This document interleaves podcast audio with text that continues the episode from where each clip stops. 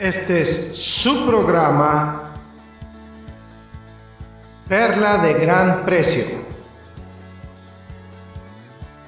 Un estudio de teología sistemática con el hermano Andrés López. Bienvenidos.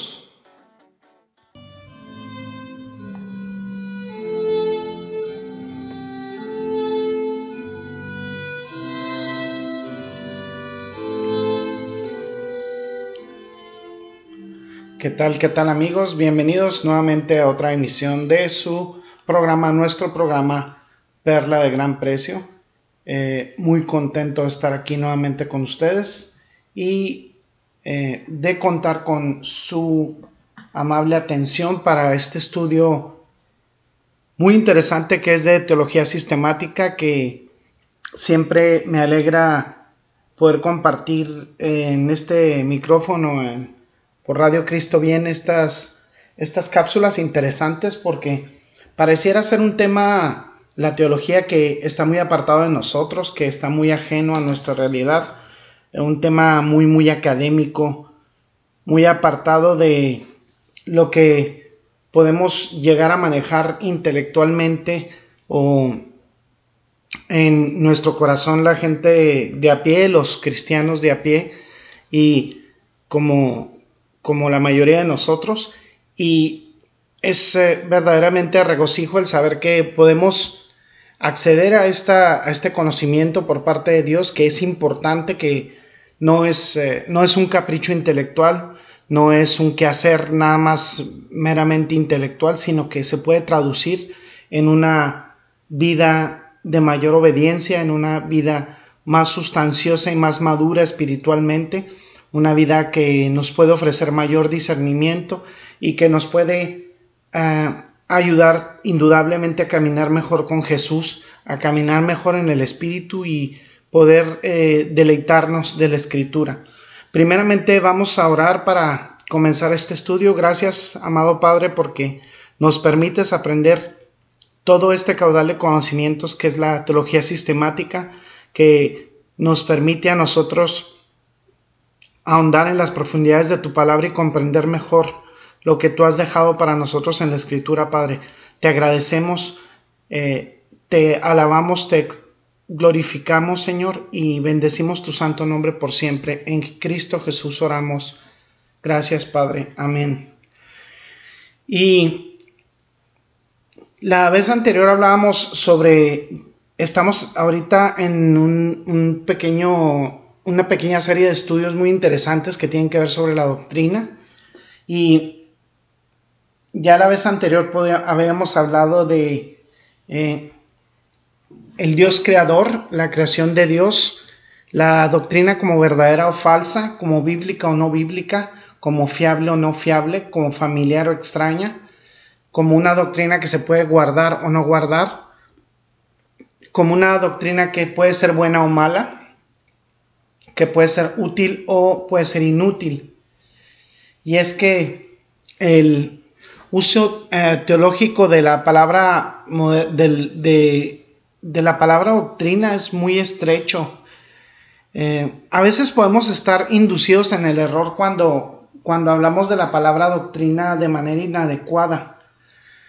Eh, es importante que nosotros como cristianos lo ampliemos a, lo que es toda enseñanza, toda verdad sistematizada. Sin embargo, no, se limita nada más a este uso. Todo tipo de enseñanza es una doctrina. Eh, muchas veces lo, utilizamos más como si fuera algo secundario. Y a veces hay congregaciones sin duda donde se desprecia lo que es la doctrina un tremendo error porque esta enseñanza de las escrituras por medio de la doctrina sirve de criterio y sirve para calibrar, para proporcionar un nivel para algo que se le denomina también paradigma. ¿Qué significa paradigma? Pues es un patrón, una medida, una, un establecimiento de una base y fundamento. Y eso es lo que determina en este sentido si una doctrina en concreto es verdadera o falsa, si debe recibirse o debe rechazarse, si debemos tener confianza en, ella o dudar de ella, o si es una doctrina que es una doctrina ortodoxa o una doctrina hereje. Eh, la sana doctrina tiene muchas implicaciones en la vida de Cristo y, en esta emisión, para comenzar, me gustaría hablar sobre las implicaciones que tiene la doctrina en la vida de la iglesia de Cristo. Muy frecuentemente tenemos, tendemos a analizar lo que, pues la consecuencia que tiene la doctrina para, para el cristiano en general, pero es importante primeramente que veamos un enfoque más general y lo que esta implicación tiene para la iglesia de Cristo.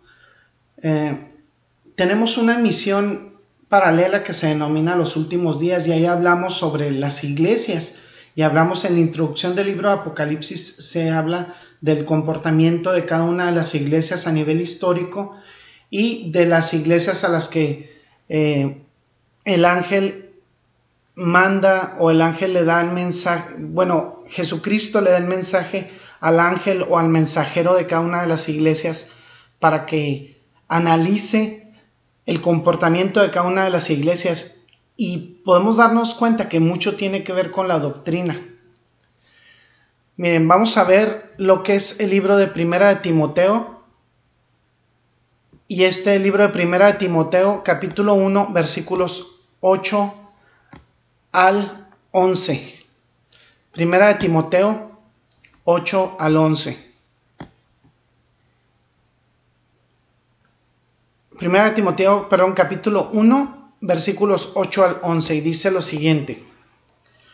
Dice, pero sabemos que la ley es buena si uno la usa legítimamente, conociendo esto que la ley no fue dada para el justo, sino para los transgresores y desobedientes para los impíos y pecadores, para los irreverentes y profanos, para los parricidas y matricidas, para los homicidas, para los fornicarios, para los sodomitas, para los secuestradores, para, para los mentirosos y perjuros, y para cuanto se oponga a la sana doctrina, según el Evangelio, según el glorioso Evangelio del Dios bendito, que a mí me ha sido encomendado.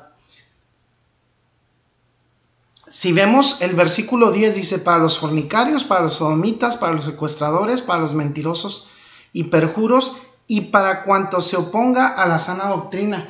Y veíamos en la emisión anterior que qué tremendo es por parte de Dios a través del Espíritu Santo, que equipara a todos estos pecadores, muchas veces de pecados que nosotros podemos analizar como serios delante de Dios, y equipara a las personas que no promueven la sana doctrina con ellos. Entonces es algo, es, una transgresión bastante importante. Eh, vamos ahí mismo en 1 Timoteo, capítulo 4, versículos 1 al 6. Fíjense lo que Pablo le escribe a Timoteo, inspirado por el Espíritu Santo. Dice, te, encarezco delante de Dios y del Señor Jesucristo, que juzgará a los vivos y a los muertos en su manifestación y en su reino que prediques la palabra, que instes a tiempo y fuera de tiempo, redarguye, reprende, exhorta con toda paciencia y doctrina, porque vendrá tiempo cuando no sufrirán la sana doctrina, sino que teniendo comezón de oír, se amontonarán maestros conforme a sus propias concupiscencias, y apartarán de la verdad el oído y se volverán a las fábulas.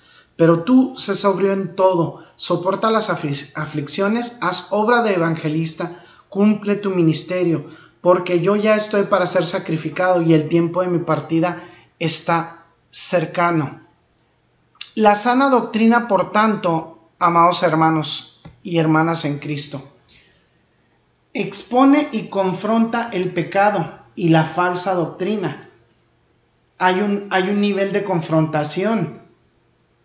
No se puede predicar siempre la verdad esperando tener una respuesta positiva. De hecho, la mayor parte de la respuesta que se va a tener exponiendo la verdad es una respuesta negativa, de confrontación, de una, una respuesta áspera y dura. Entonces no esperemos el hablar la verdad y recibir elogios por ello, ni recibir popularidad por ello, eh, sino al contrario, tendríamos que esperar que eh, la gente se aparte de la verdad más que acercarse a la verdad. Las masas se apartan de la verdad y buscan la mentira y toman la mentira y la convierten lo, como dice la escritura, lo bueno en malo y lo malo en bueno. Vamos a ver, fíjense ahí mismo en, en Primera de Timoteo capítulo 4 versículo 6, hay algo bien interesante, dice, porque eh, yo ya estoy para ser sacrificado, dice el apóstol Pablo, y el tiempo de mi partida está cercano. Y en ese mismo capítulo 4, en Primera de Timoteo, en Primera de Timoteo, Primera de Timoteo, capítulo 4, versículo 6. Primera de Timoteo, capítulo 4, versículo 6.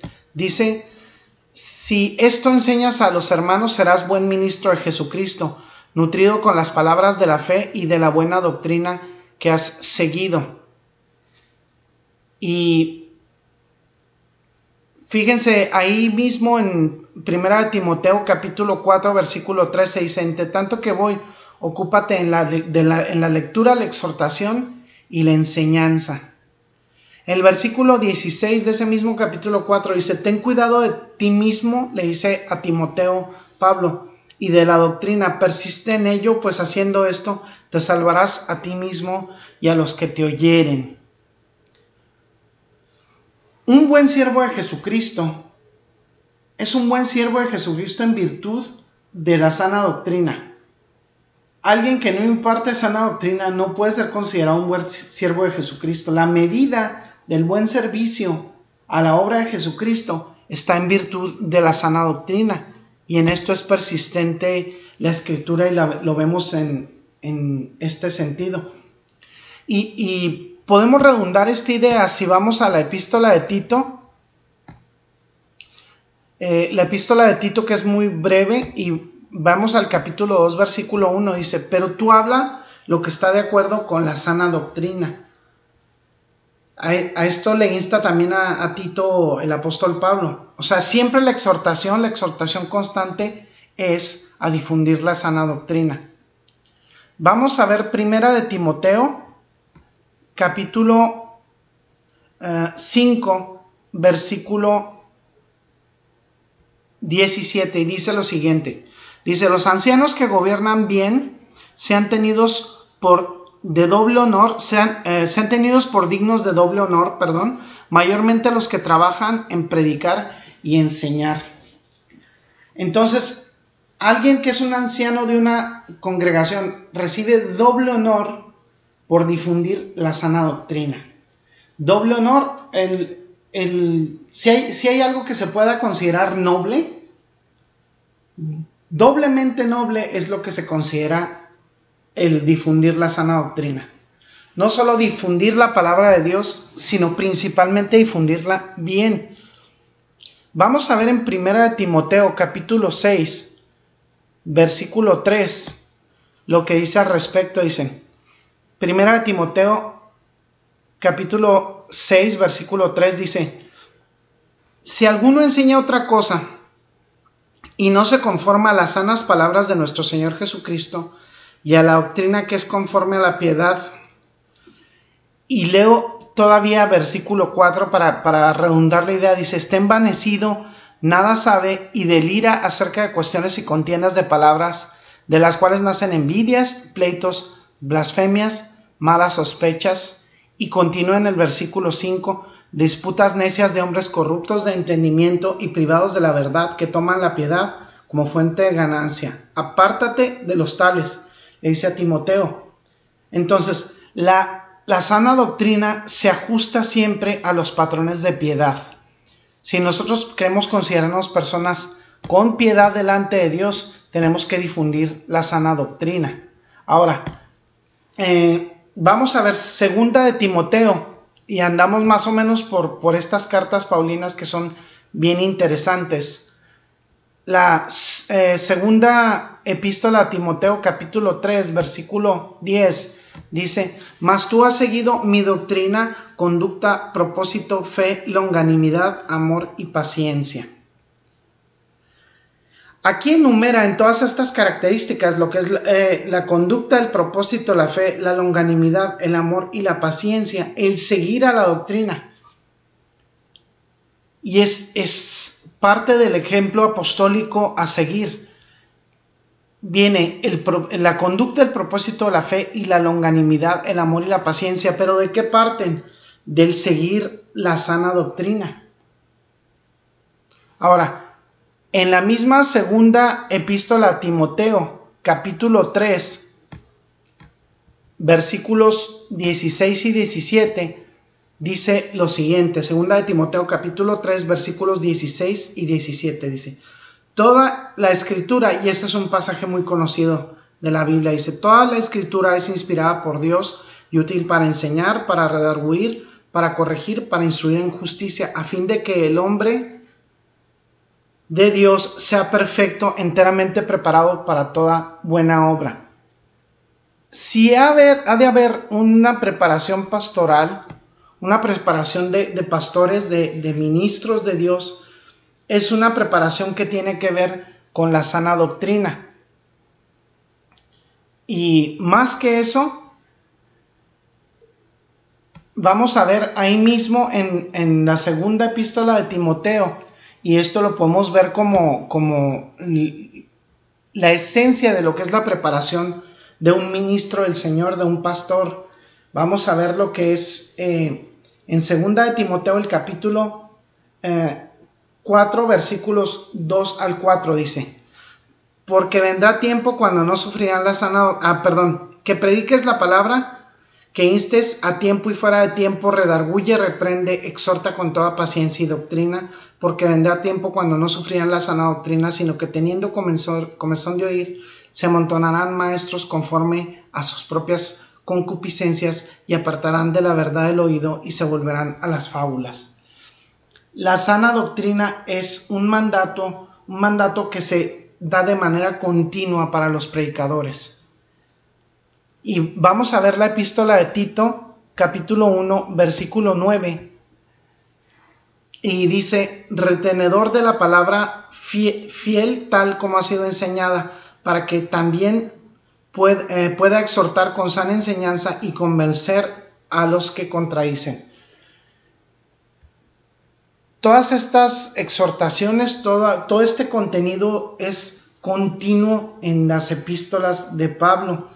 Y estas epístolas que podríamos llamar de instrucción, las epístolas de Timoteo, de Tito, también las, las, los patrones que deja para, para las iglesias, vemos constantemente lo que es el insistir en la sana doctrina, en la sana doctrina. Porque hay veces que piensan, hay personas que piensan que ese es un término que, que se sacó de la manga o que es un término muy contemporáneo. En realidad es un mandato en el establecimiento de, la iglesia primitiva de, Dios, eh, de la iglesia primitiva de Cristo. Entonces debemos mantenernos siempre en esa línea, porque sabemos que va a haber oposición a esa sana doctrina y es algo que vamos a ver en nuestra siguiente emisión va, a existir una, una, oposición a la sana doctrina. Muchas, e incluso yo escuchaba a alguien que se dice una persona cristiana de años y le escuchaba el otro día hablar en contra de la sana doctrina y yo decía, ¿cómo es posible? no lo podía creer. ¿Cómo es posible que una persona ataque la sana doctrina siendo que es una base y un fundamento de la iglesia de Cristo? Entonces tenemos que eh, dar una instrucción respecto a la sana enseñanza y, seguramente en cada uno de los corazones de, los hermanos, de las hermanas de, en Cristo que nos están escuchando, seguramente el Señor siempre les puede revelar por medio de esa escritura, darles esas señales de lo que es impartido y de lo que es eh, enseñado en las congregaciones, muchas veces con fines perversos y que no constituye un elemento de sana doctrina o muchas veces por ignorancia también. Entonces es importante que, que, analicemos esto y que lo tengamos siempre en cuenta a recibir una enseñanza por parte de Dios y un análisis de las escrituras. Eh, quiero aprovechar este momento como siempre lo hago en cada una de las emisiones. Y igual a lo mejor tú te topaste en este momento con este programa de radio o te topaste con este podcast. Te interesó, te llamó la atención, has continuado hasta ahorita. Y es importante que, que te diga que este momento lo preparó el Señor para tu corazón, para que puedas recibir la instrucción de que te acerques a Jesucristo si no estás en Cristo. Y el hecho es de que todos somos transgresores de Dios, todos hemos pecado y hemos ofendido a Dios con nuestra, nuestra conducta pecaminosa. Y Él ha preparado algo para, para el diablo y sus ángeles, Él ha preparado el infierno. Los demonios y quienes sigan a Satanás, dice al final de la escritura en Apocalipsis que van a ser lanzados al lago de fuego. Y, ese lago de fuego fue preparado para el diablo y sus ángeles, no, no fue preparado para nosotros como seres humanos. Sin embargo, si tú te alejas de, si no tienes a Jesucristo como tu único y suficiente Señor y Salvador, tu alma perecerá en el infierno. Ese es el destino eterno establecido en la Biblia para quienes no tienen a Jesucristo como su único y suficiente Señor y Salvador. Yo te invito el día de hoy que si no tienes a Cristo, que le aceptes en tu corazón como tu único y suficiente Señor y Salvador. ¿Y cómo lo puedes hacer? Orando, pidiendo perdón y arrepintiéndote con tus propias palabras de tu pecado. Y Jesucristo te dará vida eterna. Él dará, te dará un nuevo corazón y te dará su Santo Espíritu.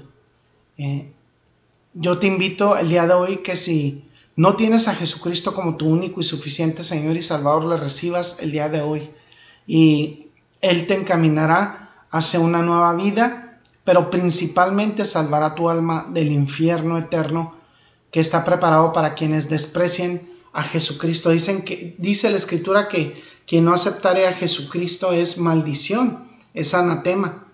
Entonces, quien no acepte a Jesucristo como su único y suficiente Señor y Salvador, por mucho que se diga buena persona, por mucho que se diga religioso, eso no le va a ayudar. Al final de cuentas, eh, el infierno es el destino eterno de quienes rechazan el sacrificio de Jesucristo en la cruz del Calvario y su resurrección magnífica para salvación de nuestros pecados. Vamos a orar. Gracias, bendito Señor. Te damos por esta emisión de radio de perla de gran precio. Gracias, Padre, porque nos has instruido en tu palabra y porque hemos aprendido más sobre la sana doctrina, Señor. Permítenos mantenernos siempre en esa línea, predicando la verdad y predicando lo que tú has dispuesto en tu santa palabra, Señor, para que tu pueblo, para que mis hermanos en Cristo, mis hermanas en Cristo sean instruidos en toda justicia, Señor, y en toda verdad, porque tú siempre, amado Señor, tú buscas adoradores en espíritu y en verdad. Gracias, amado Padre, te exaltamos y bendecimos, glorificamos tu santo nombre por siempre. En Cristo Jesús oramos. Amén. Bueno, esta fue su emisión de Perla de Gran Precio. Los esperamos para nuestro siguiente episodio donde vamos a continuar hablando sobre la doctrina y sobre la sana doctrina principalmente y eh, bendiciones hasta luego, hasta la próxima emisión. Este es su amigo y hermano Andrés López. Gracias por el placer de su sintonía. Lo esperamos en la próxima emisión de su programa Perla de Gran Precio. Bendiciones y hasta pronto.